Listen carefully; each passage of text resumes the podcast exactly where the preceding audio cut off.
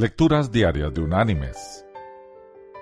La lectura de hoy es tomada del Sermón del Monte.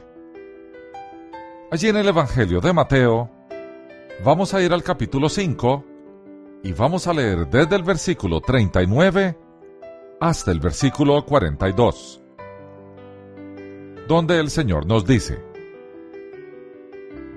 Pero yo os digo, no resistáis al que es malo antes, a cualquiera que te hiere en la mejilla derecha, vuélvele también la otra.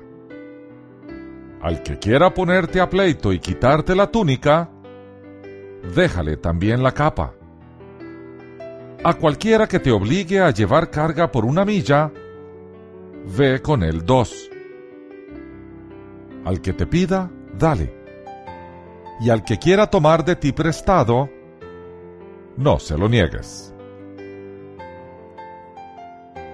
Y la reflexión de este día se llama Una milla más.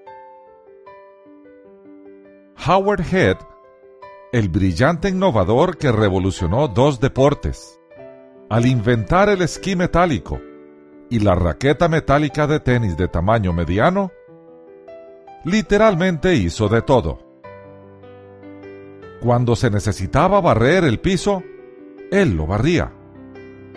Cuando los vendedores necesitaban una charla de estímulo, él la daba.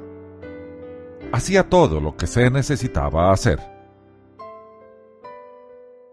George Halas, Papa Bear, refiriéndose a su fundación de los Chicago Bears, decía, Uno tiene que hacer cualquier cosa que sea necesaria. Hallas, miembro del Salón de la Fama como jugador de fútbol americano y entrenador, y quien ha tenido más triunfos que cualquier otro hombre en la historia del fútbol americano profesional, hacía prácticamente cualquier cosa por su equipo. Se sabía que él reparaba las duchas, marcaba el campo con la tiza, recogía las toallas mojadas después de los entrenamientos, les vendaba los tobillos a sus jugadores y sacaba el barro acumulado entre los tacos de sus zapatos. En otras palabras, fue una milla más. Mis queridos hermanos y amigos, los romanos en tiempos de Jesús tenían derecho a pedirle a cualquier habitante de algún pueblo conquistado que le llevaran su carga una milla. Jesús nos pide que si nos solicitan que llevemos una carga por una milla, la llevemos dos. En pocas palabras, que hagamos más de lo que estamos obligados a hacer.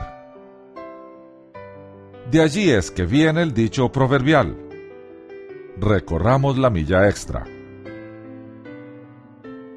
En el mundo hay muchos que escasamente caminan la primera milla, pero no dan más. Cumplen apenas con su deber, pero no van más allá. Los encuentra uno en las oficinas públicas o privadas. Cumplen escasamente con su horario y hacen solo lo que se les asigna. Los creyentes no fuimos llamados a caminar una sola milla sino para ir más allá. Nuestro Señor ha puesto un potencial en nosotros y Él espera que lo explotemos para su gloria. ¿Lo haremos hoy? Que Dios te bendiga.